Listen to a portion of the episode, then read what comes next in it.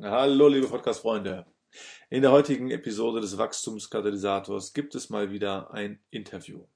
Ich hatte mich aufgemacht nach Frankfurt, um Philipp Zimmermann, Dr. Philipp Zimmermann, ähm, dort zu treffen und ihn, einen Gemeindegründer, einen Pastor, einen Leadership-Experten äh, nach dem Geheimnis des geistlichen Wachstums zu befragen. Und herausgekommen ist die Episode 38. Herzlich willkommen zum Wachstumskatalysator, dem Podcast für dein persönliches Wachstum. Ja, hallo Philipp. Äh, schön, dass ich heute bei dir sein kann, hier in Frankfurt in deinem Büro von der Kirche in Aktion und super, dass du dir Zeit nimmst äh, Sehr für gerne. dieses Interview. Und ich dachte, vielleicht kannst du dich ähm, mir und meinen Hörern zunächst einmal kurz vorstellen, sagen, wer du so bist und was du so machst. Ja, also ich bin äh, 34 Jahre alt, bin seit einem Jahr verheiratet, deswegen ist das noch frisch, darf man das noch dazu sagen. Äh, glücklich verheiratet und ich gebe auch noch Ehetipps. Ja. Ähm, habe vor äh, zehn Jahren Kirche in Aktion gegründet in, in Mainz. Mittlerweile bin ich in, in, in Frankfurt, lebe in Frankfurt äh, mit meiner Familie und habe in, äh, in der Schweiz und in Amerika Theologie studiert und äh, BWL oder einen Schwerpunkt auf Unternehmensführung, Unternehmensorganisation. Und äh, bin dann zurückgekommen nach Deutschland, um dort Gemeinde zu gründen. Mittlerweile machen wir ganz viel, was auch außerhalb von dem, äh, von dem gemeindlichen Kontext, äh, also in den gemeindlichen Kontext reinfällt. Viele Sozialprojekte, wir haben auch Cafés, die wir gegründet haben, äh, leiten, also Unternehmen, Sozialunternehmen und äh, mache auch äh, Fortbildungen für, für Leiter im christlichen, aber auch im säkularen Bereich. Ja, ich bin ja über das Internet und deine Plattform richtigleiten.de ähm, auf dich aufmerksam geworden ja, und herausgefunden, ja, Leadership, ja, das, ist, das ist dein großes Thema. Mich würde interessieren, wie ist es dazu gekommen, dass dir dieses Thema so wichtig ist und was ist hier deine große Vision?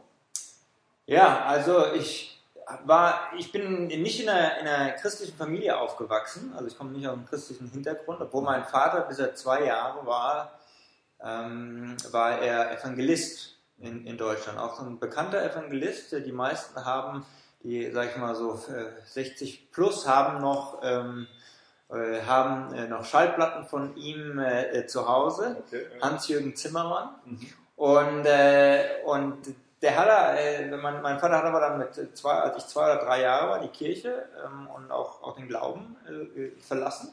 Und somit sind wir nicht in der Kirche äh, groß geworden. Als ich dann 14 war, habe ich äh, ein Erlebnis gehabt, wo ich mich einfach auf die Suche gemacht habe und, äh, und habe Gott kennengelernt in, in Jesus Christus. Und das hat mein Leben so verändert, äh, dass, dass ich einfach jedem davon erzählen wollte. Mhm.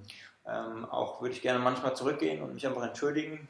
Die Menschen, die neben mir im Bus oder in der Bahn saßen, die, äh, die äh, davon hören mussten. Aber das hat mich so begeistert, dass ich in der Jugend, eine offene Jugendarbeit angefangen habe in Frankfurt. Äh, als Jugendleiter bin ich mit 16 Jahren Jugendleiter geworden und habe da einfach eine Arbeit angefangen und wollte einfach Leute erreichen. Und haben, äh, irgendjemand hat mir die Möglichkeit gegeben, in, in die, die Kirchenräumlichkeiten äh, zu nutzen hier in Frankfurt. So, dann war sehr schnell klar, dass ich sehr viele Fehler mache und dass ich äh, als Leiter gerade überhaupt nicht weiß, was ich da machen soll. Ich wusste, Kirche, man muss irgendwie auch was aus der Bibel vorlesen und ich weiß noch ganz genau, äh, ich habe die erste Andacht habe ich gehalten, das Wort war Fleisch für äh, 45 Minuten aus dem Kommentar vorgelesen äh, und die 13, 14, 15-Jährigen, die haben sich natürlich gefreut. Mein Bruder kam zu mir und hat mir ein Buch gegeben und das Buch hat eigentlich mein Leben verändert. Ähm, äh, das ein, ein, ein Buch, was, ähm, was er von meinem Großvater bekommen hatte. Mein Großvater ist äh, war Missionsdirektor in Afrika, war für, für die Nazarenerkirche, ähm, für die ganze Region in Afrika verantwortlich. hatte über 300.000 Leute, die unter seiner Leitung standen. Und er hat gesagt, wer leitet, muss dieses Buch lesen. Und jeder, der leitet, muss dieses Buch lesen. Und äh, somit hat er meinem Großvater das meinem Bruder gegeben und mein Bruder dann mir. Und das hat schon ein bisschen gestunken. Ja. Aber äh, dass der Inhalt und nicht nur der Inhalt sondern einfach diese ganze Idee, dass, dass Leitung und dass wir, dass wenn wir lernen zu leiten, es einen riesen Unterschied macht in einer Organisation, in einer Bewegung, in einer Kirche, in einer Jugendarbeit. Das hat mich so fasziniert und das hat aber mal Sprache zu dem gegeben oder dem gegeben, was ich eigentlich schon gefühlt habe. Mhm. Äh, nämlich, dass, äh, das hat mir eine ganz neue Welt sozusagen eröffnet. Mhm. Äh, und, und da habe ich gesagt, ich, ich will alles lernen, was ich lernen kann über dieses Thema. Mhm. Weil wenn ich in einer Führungsposition bin und ich bin, sage ich mal, von meiner DNA ein klassischer Entrepreneur, ich habe mich nie irgendwie gesehen, dass ich für jemanden anders arbeite, sondern immer, dass wir irgendwas selbst aufbauen. Da war von vornherein klar, dass ich immer Verantwortung haben werde in, in Leitung und äh, somit hatte ich mich damals entschieden, äh, so viel zu lernen über Leitung, wie, nur, wie es nur geht und habe wahrscheinlich äh, äh seit seit 20 Jahren oder fast 20 Jahren jede, jede Woche mindestens ein Buch oder einen Vortrag zu diesem Thema gelernt, um mich selbst weiterzubilden. Ja, cool. Und das glaube ich auch promoviert.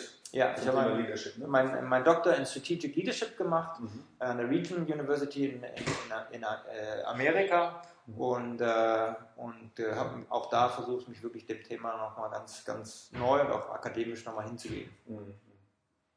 Cool. Ich habe festgestellt oder herausgefunden, äh, du hast den Focus Leadership Club gegründet, dem kann man beitreten, wenn man auf richtigleiten.de äh, kommt. Was muss ich mir unter diesem Club vorstellen? Worum geht es da?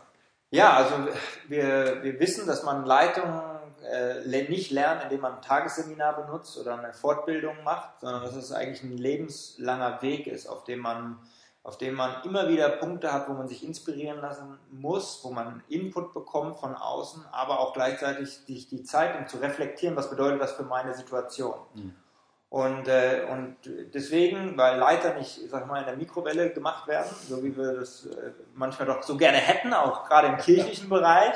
Äh, wir, wir, wir schieben sie rein und dann macht es Bing, 30 Sekunden später und da kommt der Leiter oder sie benutzen äh, oder sie kommen zu einer unserer Vorträge, ähm, wissen wir, dass in Leitung es ist das, das, das dauert 5, 10, 15, 20 Jahre, bis wirklich die Früchte, bis man wirklich die Früchte sieht. Mhm. Und, äh, und deswegen haben wir gesagt, wir brauchen einen Wachstumsplan. Ich mhm. bin davon überzeugt, dass jeder Leiter einen Wachstumsplan braucht, mhm. dass viele sich mehr Gedanken machen, wie sie ihren Urlaub verbringen, als wie sie als Leiter wachsen. Mhm. Und äh, deswegen haben wir den Focus Leadership Club gegründet für unsere Leiter in erster Linie als einen Wachstumsplan, mhm. Um jeden Monat ganz handfest eine Anleitung zu haben, zu, zu schauen, wie man als Leiter wächst. Mhm. Äh, ganz praktisch kann man sich das so vorstellen, das ist ein, ein kleines Heft, was jeden Monat verschickt wird und, und was jeden Monat rauskommt, mhm. wo man es immer ein Thema gibt, wo man, äh, wo man einmal eine Einleitung reinbekommt, einen Text, wo man einfach sich den durchlesen kann und dann gibt es vier kurze Videos, die ich mache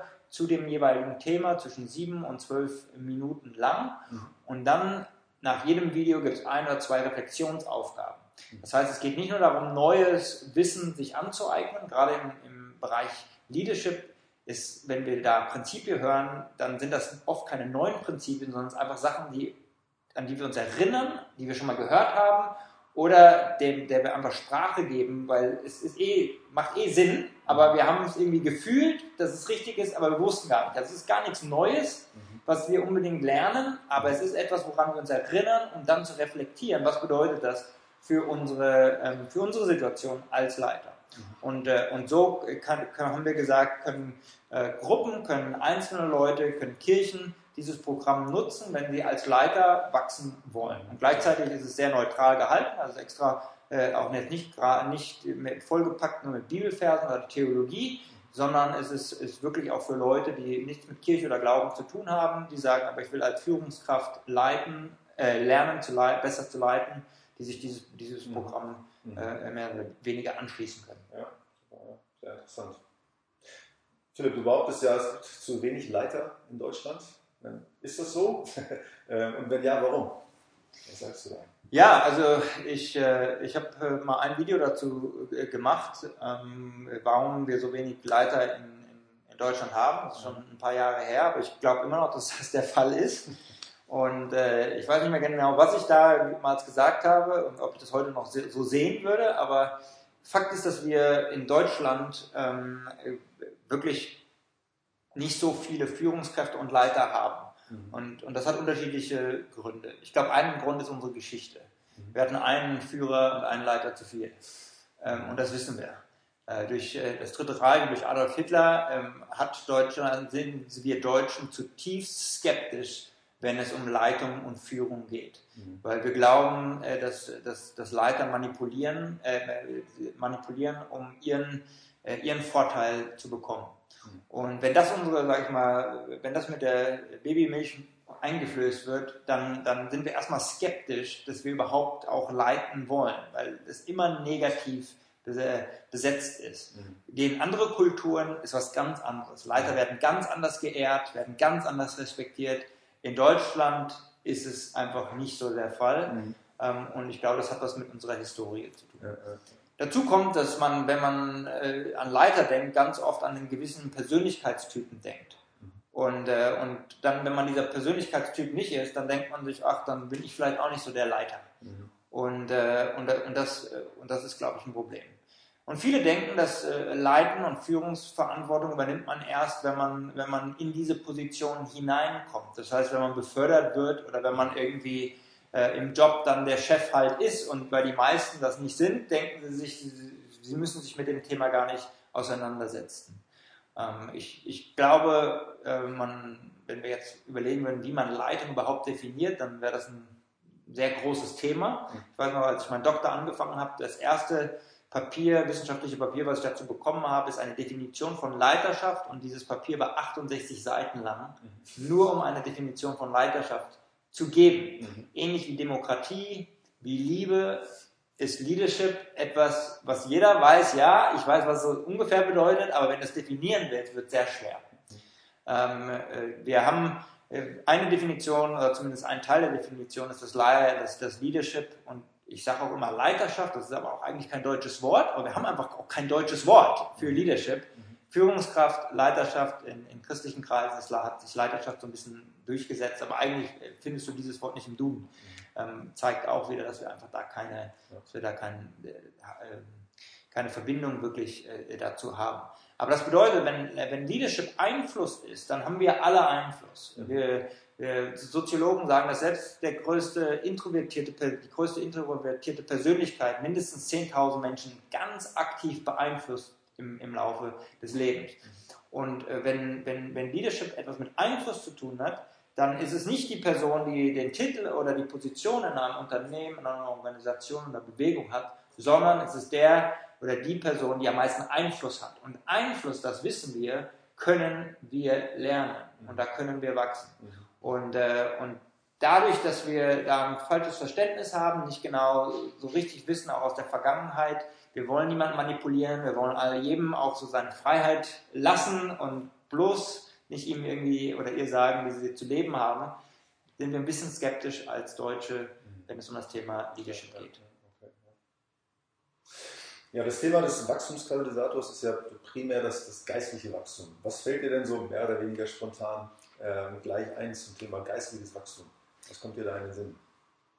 Was mir da in den Sinn kommt, ist, dass wir gerade über eine meiner großen Lieben gesprochen haben, nämlich Leadership und, und, und, und äh, geistliches Wachstum ist eigentlich meine zweite, ist meine, meine zweite große Leidenschaft. Und ähm, als ich mein äh, Theologiestudium fertig gemacht habe in der, in der Schweiz, habe ich äh, mich entschieden, dass ich entweder einen Master in, in Theologie, äh, in, in Leadership oder in Spiritual Formation, also in diesem ganzen, äh, äh, in, diesem ganzen Bereich geistlichen Wachstum machen. Mhm. Und habe mich damals für, für Spiritual Leadership entschieden. Deswegen, ich habe äh, meinen Master genau auf dem Schwerpunkt äh, äh, gemacht, Spiritual Leadership. Was haben wir in der Kirchengeschichte an 2000, 6000 Jahren ähm, äh, wenn wir auch die jüdische Spiritualität mit hinein mit einbeziehen. Was, wie sind Männer und Frauen Gottes damit umgegangen, geistlich zu wachsen? Wie haben sie geistlich die Beziehung mit Gott ausgelebt?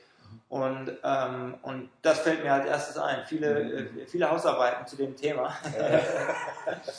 äh, weil ich glaube, dass das, das, das das wichtigste Thema ist überhaupt, wenn es um auch geistliche Leiterschaft und geistliches Leadership geht. Das wäre jetzt die nächste Frage auch gewesen. Also welche Rolle spielt das geistliche Wachstum ähm, im Leben eines Leitenden?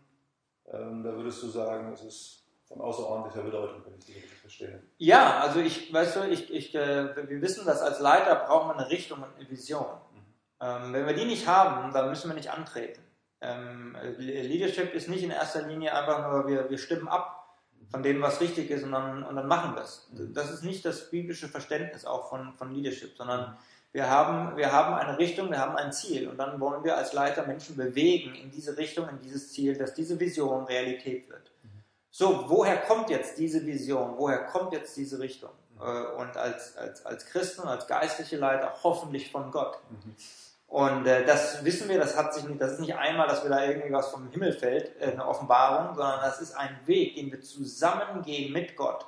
Und sobald wir diese ganz enge Beziehung mit Gott verlieren, glaube ich, verlieren wir die Richtung und die Klarheit, die wir dann auch brauchen, als Leiter wirklich äh, den Unterschied zu machen, wenn wir jetzt im, im, im christlichen ähm, Bereich uns und Organisationen oder Kirchen uns anschauen. Mhm. Weil dann geht es auf einmal in eine Richtung, die, die, vielleicht, nicht von, die vielleicht nicht von Gott mhm. ist oder die, äh, die, die vielleicht mehr von meinen eigenen Motivationen oder meinem eigenen ähm, Zielbild getrieben ist. Mhm. Und, äh, und deswegen ist es so wichtig, dass wir, dass wir ganz, ganz eng bei Gott bleiben, ja. ähm, dass wir von ihm immer wieder hören können.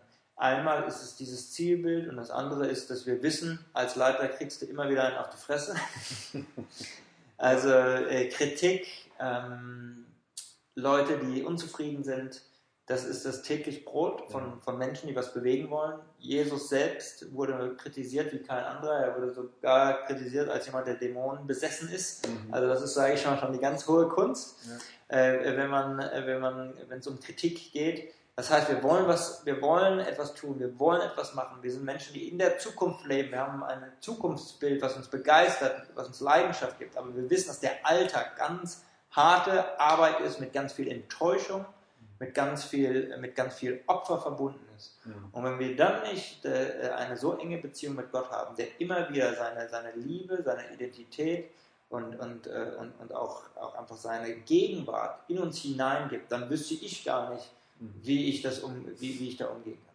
Also diese Ermutigung und diese, dieses, das, das einfach wirklich, dass es okay ist und dass ich meinen Teil tue und das am Ende des Tages, aber es ist Gottes Ding, äh, das gibt mir sehr viel Freiheit. Also es ist Vision, es ist Ermutigung ähm, und, und ich glaube auch, dass wenn wir, umso mehr wir als Leiter Verantwortung übernehmen, umso mehr ähm, Einfluss haben wir und umso mehr Weisheit brauchen wir. Und umso enger wir an Gott sind, umso mehr Weisheit, glaube ich, kann er uns auch geben. Aber ich könnte drei Stunden alleine nur über diese Frage sprechen. Ja, deswegen bin ich ja hier. Vielleicht nicht für die drei Stunden, aber auf jeden Fall, um was von dir zu erfahren. Ja, du schulst, trainierst und berätst ja, was das Zeug hält. Ja, machst mindestens 50 Seminare oder Vorträge pro Jahr, hast live zu über 50.000 Leuten äh, gesprochen. Natürlich nicht nur ausschließlich vor geistlichen Leitern, aber jetzt mal vor dem Hintergrund von geistlichen Leitern wenn die zu dir kommen und sagen, ich möchte geistlich wachsen, ähm, was ja, wie du gerade gesagt hast, von entscheidender Bedeutung ist. Also was rätst du diesen Leuten? Was können sie tun, um, um geistlich zu wachsen? Du hast Wachstumspläne äh, eingangs ein bisschen angesprochen, aber was rätst du jemandem, der sagt, ich will geistlich, leiten, äh, geistlich wachsen? Ja, also ich glaube, dass, ähm, glaub, dass wir äh, alle unterschiedliche Zugänge haben, wie wir, wie wir mit Gott leben können und wie wir durch unsere Persönlichkeit und wie Gott uns gemacht hat, am besten mit Gott äh, äh, eine Beziehung pflegen können. Jetzt ist es so, dass die meisten, die Bücher darüber schreiben, einen gewissen Zugang haben, nämlich mehr den intellektuellen Zugang und somit jeder denkt, dass es dieser intellektuelle Zugang oder nur der kontemplative Zugang die zwei Möglichkeiten sind, um eine Beziehung mit Gott zu leben. Und sagen wir, in Freikirchen ist es so ein bisschen diese stille Zeit, Du, du musst äh, drei Kapitel in der Bibel lesen und dann 15 Minuten beten und dann bist du safe und alles, alles ist wunderbar. Für manche funktioniert das auch total. Ähm, aber es gibt ganz viele Persönlichkeiten, die, die, die das eben, die eben nicht diesen Zugang haben oder dabei wirklich erleben und führen, dass, dass das Gott ganz gegenwärtig ist. Somit ist meine Frage ist immer, in, in, den letzten, in den letzten fünf Jahren, wenn ich mit Leitern spreche, welche drei, vier Momente hattest du, wo du Gottes Gegenwart so nahbar und spürbar erlebt hast, dass du sagst, das, das ist eigentlich, was du dir wünschst. Mhm. Und dann kann man normalerweise gucken, ist das jemand, wenn einer, sag ich mal, spazieren geht und in der, in der Schöpfung unterwegs ist? Ist es jemand anders, der das in, in Zeiten hat, wo er, wo er durch vielleicht Musik und durch Lobpreis ganz nah sich fühlt, ist er ganz nah Gott ist? Ist es jemand, der kontemplativ veranlagt ist, der durch, durch, durch Fasten und Beten äh, äh vielleicht Moment hat, wo er sagt, da war Gottes Gegenwart ganz, ganz klar spürbar? Ist es äh, sind es mehr der Akti die Aktivisten, die, die auch merken, dass wenn sie was machen, dass Gott auch immer da ist. Das heißt, es hat erstmal etwas mit Reflektieren zu tun, wer wir sind und äh, was, was waren denn schon mehr oder weniger Dinge in der Vergangenheit, die uns richtig geholfen haben, ganz, ganz nah mit Gott ähm, äh, äh Zeit zu verbringen. Mhm. Da gibt es ungefähr sieben, acht verschiedene Zugänge zu Gott.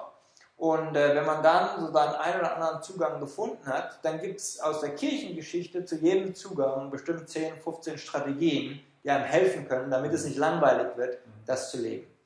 Für, für mich ist es in erster Linie erstmal eine Entscheidung zu sagen, das ist das Allerwichtigste im Leben. Ich habe diese Entscheidung getroffen, sehr radikal, weil ich, äh, ich während meines Studiums in der Schweiz äh, bin ich schwer krank geworden und ich bin fast gestorben, eine längere Geschichte.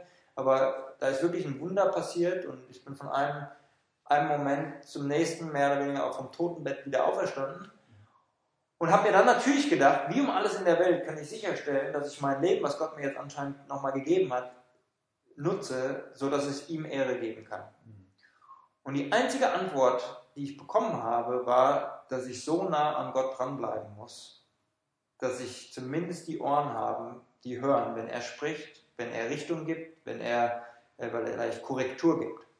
Und damit, damals habe ich entschieden, dass vor meiner Familie, vor meinem Beruf, vor meiner Berufung das Allerwichtigste ist, dass ich so nah an Christus dran bin, dass ich, dass ich weiß, dass diese Priorität in meinem Leben nicht nur eine Priorität auf dem Papier ist, sondern eine Priorität ist in meinem Alltag. Und ich glaube, diese Entscheidungen müssen geistliche Leiter treffen. Mhm. Jetzt, wer mich kennenlernt, der wird denken, ich bin der unfrommste Typ, den es gibt. Ich rede nicht viel über Gebet, ich rede nicht viel äh, über, über äh, ich, ich, benutze keine Bibelverse oder heilige Worte oder Halleluja und, und, und so. Ich bin genau das Gegenteil davon und es schreckt mich meistens ab, äh, wenn Leute das zu viel benutzen. Weil ich gemerkt habe, das oft ist das einfach nur etwas, was nach außen ist, aber was nach innen ist, ist nochmal ein ganz, ein ganz anderes Thema. Das heißt, wenn man mich kennenlernt, äh, dann würde, würde man das Letzte daran denken, dass das meine größte Priorität ist im Leben. Aber das ist eigentlich, woraus alles fließt. Und ich glaube, diese Entscheidung muss man, muss man treffen, wenn man, wenn man für Gott unterwegs sein möchte. Egal in, in, in, in welchem Bereich. Selbst wenn man nicht Leitungsverantwortung übernimmt, aber besonders wenn man Leitungsverantwortung äh, übernimmt. Und dann muss man gucken, nachdem man die Entscheidung gemacht hat, wie lebe ich das um? Wie lebe ich das aus? Wie machen wir das jetzt praktisch möglich? Und, äh, und da kann man sich verschiedene Zugänge angucken und dann Strategien überlegen. Dann haben wir auch 3000 Jahre von, äh, 3.000 bis 6.000 Jahre von Kirchengeschichte, ähm, wo, wir, wo wir Leute haben, die so viel dazu sagen. Und äh, ist es mehr als nur drei, drei Kapitel am Tag lesen und äh, vielleicht für bitte Gebet sprechen. Mhm. Ja. Also du hast ja quasi einen Wachstumsmythos hier gerade ähm, erlegt, ne? also One Fits All, also nur ein Zugangsweg wäre sozusagen der Mythos. Und ich habe dich, glaube ich, so verstanden, dass es immer einen persönlichen, individuellen Weg ähm, gibt, den man herausfinden muss durch Reflexion äh, und ähnliches. Würdest du trotzdem sagen, dass es allgemeingültige Prinzipien äh, durchaus noch gibt, äh, die man dann vielleicht ganz individualisiert einfließen lassen muss? Oder bist du eher der Meinung, es ist tatsächlich nur dieser ganz individuelle Weg, der Menschen hilft, geistig zu wachsen? Du, ich glaube, dass äh, auch wenn du deinen eigenen Weg gefunden hast, dass du von allen anderen Wegen auch was lernen kannst, profitieren kannst und dich als Christ immer auch da mit gewisser Weise dem, dem, dem, dem hingibst. Mhm. Und wenn man ein Teil von aktiv auch von der Kirchengemeinde ist, werden normalerweise mehrere Aspekte abgedeckt, mhm. ähm, die, die, die einem wichtig sind. Deswegen glaube ich ja, dass, ähm, dass, dass ich sag mal, das Gebet und, und die Bibel ähm, zwei ganz elementare Säulen sind, mit denen, um die wir nicht herumkommen. Aber diese zwei Säulen, wenn ich Gebet benutze, dann ist das in erster Linie für mich keine Fürbitte. Die meisten denken, Gebet ist Fürbitte. Und das ist ein großes Problem. Gebet in erster Linie ist das Gespräch mit Gott. Und Gespräch heißt, da redet einer und der andere hört zu und dann redet der andere und der andere hört zu. Und die meisten Christen, die ich kenne, die kennen Gebet eigentlich nur als Monolog, weil sie nie gelernt haben, auch kontemplatives Beten und Hören auf Gott wirklich in ihren Alltag mit ein, einzubringen. Genauso ist es mit der Bibel. Die Bibel kann als, äh, die, die Bibel ist so viel, und das wäre ein ganz anderes Thema, nochmal über die Bibel zu sprechen, aber für viele Christen ist die Bibel sozusagen, irgendjemand hat mir mal erzählt, das ist die Gebrauchsanweisung fürs Leben. Und, und ich finde das, find das furchtbar, die, dieses Bild für die Bibel. Äh, weil es ist, es ist die, die Bibel, ist unsere Familienchronik, von der wir hören, in, in welcher Tradition wir sind, wo wir hören, über wer, wer Jesus ist. Und in erster Linie ist es auch ein Liebesbrief an, an uns. Und äh, ich, wenn ich eine Gebrauchsanweisung als Mann bekomme, dann weiß ich, was ich damit mache. Ich gucke nicht drauf. Aber als ich verliebt war und ich habe meinen ersten Liebesbrief bekommen, dann habe ich jedes einzelne Wort mir angeguckt. Ich habe jedes, äh, ich habe, ich habe bestimmt zehnmal äh, durchgelesen. Ich habe daran gerochen, ob der vielleicht noch gut riecht, der Liebesbrief. Und, und, und somit haben wir auch ganz viele verschiedene Wege, mit der, äh, mit der Bibel umzugehen. Und, äh, und äh, deswegen sage ich, Bibel und Gebet ist natürlich das, die Säulen, aber da ist noch so viel mehr, ähm, äh, was das eigentlich bedeutet. Mhm. Und, äh, und deswegen ähm, glaube ich, das sind Dinge, an, die wir, an denen wir nicht vorbeikommen, aber die wir ganz neu erleben müssen, was sie eigentlich bedeuten. Weil die sind so viel tiefer und so viel schöner, als, als manchmal in den Kirchen irgendwie so ganz platt äh, irgendwie rüberkommt. Ja. Was hat dir denn am meisten geholfen in deiner geistlichen Entwicklung? Als, also in deiner geistlichen Entwicklung als, als Führungskraft, als Leader oder eben auch als Nachfolger Jesu? Also rückblickend auf die letzten Jahre ähm, oder bis dato jetzt einfach, was würdest du sagen? Was hat dir am meisten geholfen in deiner Entwicklung? Ja, also ich würde es am, am liebsten nicht dir sagen, weil ich glaube, dass dann, dann Leute denken, dass das wieder der eine Weg ist, wie man wie, wie, wie es macht und, äh, und ich, ich glaube, dass wir einen Weg finden müssen und dann braucht jeder Disziplin, um diesen Weg zu gehen. Das heißt, egal was es ist, du brauchst Disziplin, um diesen Weg zu gehen. Für mich, dadurch, dass wenn mein Tag losgeht, ähm, äh, kommen so viele Herausforderungen, so viele äh, Probleme, weiß ich, dass wenn ich nicht als allererstes morgens äh, wirklich mich, mich geistig auf den Tag vorbereite, ähm, äh, dass, dass, dass es nicht funktioniert. Das heißt, für mich ist ein, ein wie ich es umsetze, ist es jeden, jeden Tag äh, die erste halbe, 45, halbe Stunde, 45 Minuten, wo ich Gebetstagebuch schreibe, wo ich reflektiere, wo ich auf Gott höre, wo ich die Bibel, ich würde sagen, nicht lese, weil ich habe immer im Studium so viel die Bibel als ein wissenschaftliches Buch äh, gelesen, sondern die Bibel bete, ähm, äh, wenn, wenn die Lexio Davina was sagt, das heißt, dieses kontemplative Beten der Bibel, ähm, äh, ich immer wieder mir auch zum Schwerpunkt mache, aber ich mir vielleicht dann auch irgendwann mal überlege, jetzt will ich mal einen Kommentar lesen in, in dieser Zeit und darüber reflektieren. Ähm, aber das, das hat mir einen Rahmen gegeben, wo ich wusste, in diesem Rahmen, den fülle ich immer wieder unterschiedlich aus, ähm, aber mir wirklich Zeit zu nehmen, dass ich auch stille werde und, und das lebe. Ich glaube, das ist wie in einer Beziehung. Ich bin ja jetzt ein Jahr verheiratet, deswegen kann ich da Tipps geben. Du brauchst die Dates, also du, du, du brauchst die Zeiten, wo es einfach ganz intensive Beziehung ist mit deinem Partner, wo man, wo man redet. Und dann ist es das Leben, was man teilt. Mhm. Und, und ich glaube, beides ist wichtig. Und, äh, und äh, genauso im geistlichen Leben. Hoffentlich durch den Tag und durch das Leben fangen wir an, mit Gott auch zu reden und, und Gott zu sehen in allem, was wir machen. Mhm. Und, und, und gerade dieses, dieses dualistische Denken, dass irgendwie, das, weißt, es gibt geistliche Dinge und es gibt nicht geistliche Dinge. Ähm, äh, das, das, ist ein, das ist ein Problem in, in, in unserer Theologie in erster Linie und Weltanschauung. Also die Materie ist nicht schlecht, das ist, das ist, äh, das, das ist Philosophie, äh, griechische Philosophie, nicht jüdische Spiritualität. Wir glauben, dass Gott die Schöpfung gemacht hat und dass es alles gut ist. Ich habe ein Seminar, was heißt, was ist geistlicher, deine Bibel zu lesen oder auf dem Klo zu sitzen? Und die Leute sind echt überfordert mit der Frage, ist es geistlicher, die Bibel zu lesen oder auf dem Klo zu sitzen? Ich sage dann immer, versuch mal eine, eine Woche eine Sache nicht zu machen. Wo kommen die größeren Probleme?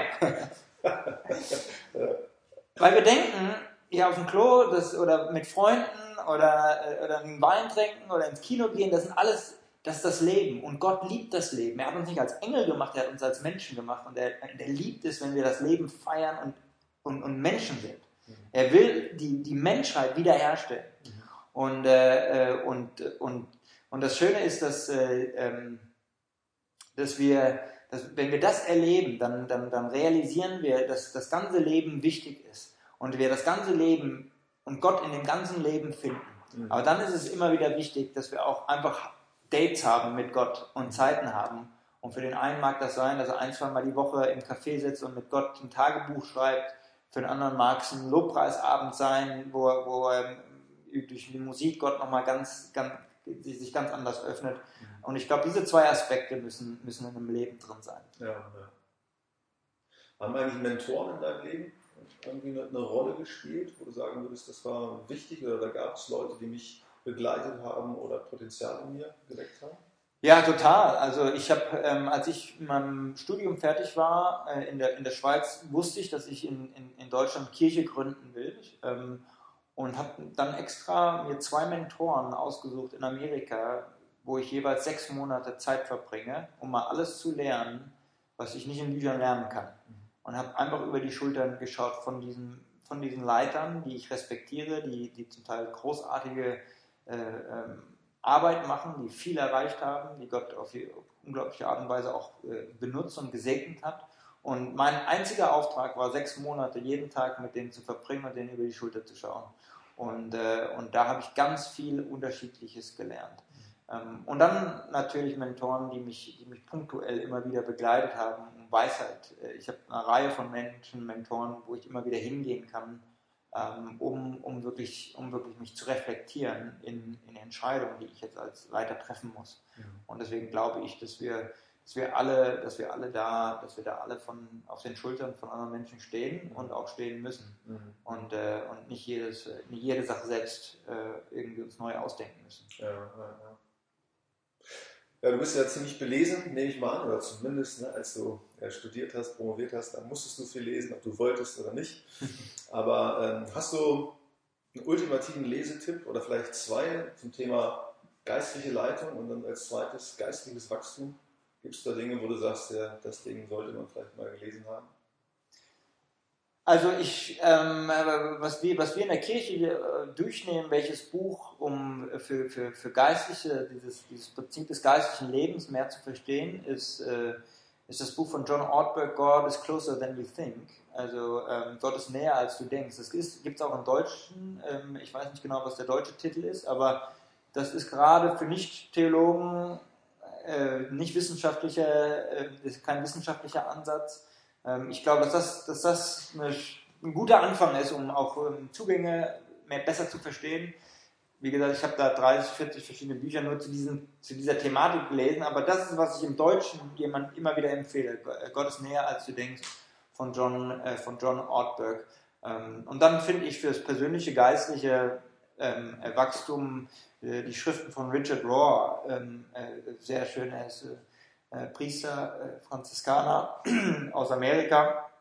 Und äh, seine, seine täglichen Andachten lese ich zum Beispiel für meine, als Teil von, von, von meiner Zeit, die ich auch, wo ich reflektiere. Mhm.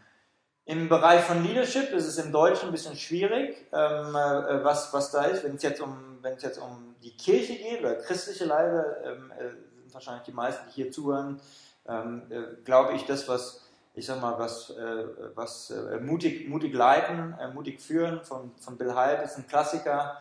Ähm, manche Bücher von John Maxwell, die übersetzt wurden, ähm, ich glaube, sind auch, sind auch sehr, sehr gut. Das war auch das erste Buch, was ich da bekommen hatte von meinem Großvater, war äh, Developing the Leader Within You von John Maxwell. Und ähm, äh, das, äh, das gefällt mir auch gut. Gibt ein paar säkulare Tipps, ähm, wenn es um Leitung geht, ähm, die, die die, die Außen. Aber da sind Aspekte, die ich normalerweise nicht so gerne empfehle, weil da ein paar Sachen sind, äh, die, die, die mir nicht so gut gefallen. Ähm, oder, ähm, oder Kapitel, wo ich einfach anderer Meinung bin. Ähm, genau. Okay, ja, super. Philipp, wer mehr von dir sehen oder hören will, ja, wo kann man dich treffen, wo kann man dich online finden, wo kann man dich vielleicht mal live erleben? Also ich bin äh, im, im Rhein-Main-Gebiet, Kirche in Aktion, also wenn in, in Mainz, Frankfurt, Darmstadt ähm, äh, oder Wiesbaden ist, da, da, da bin ich unterwegs. Äh, das ist, wo wir träumen, wie kann urbane Transformation, wie kann, wie kann Himmel auf Erden stattfinden. Das ist, wo wir, wo ich auch meine Leitung ganz aktiv reingebe in, in ganz viele unterschiedliche Projekte. Ähm, im Internet unter richtigleiten.de, ähm, wenn man Teil von dem Focus Leadership Club werden will, einen Wachstumsplan haben will. Und äh, unter philippzimmermann.de habe ich auch ab und zu Videos, die ich, die ich poste äh, über Leiterschaftsthemen und ansonsten auf Facebook und wo auch immer sonst. Super, ja. Was auch immer sonst noch aktuell dann ist. Super, Philipp. Hey, ich danke dir ganz, ganz herzlich für dieses Interview und ich bin sicher, dass äh, meine Hörer genauso von dem Interview profitieren werden, wie ich das gerade getan habe. Vielen, vielen, vielen Dank. Danke.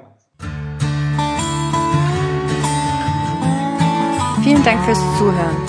Weitere Informationen, nützliche Downloads und die Möglichkeit, den Podcast bei iTunes zu abonnieren, findest du unter www.wachstumskatalysator.de.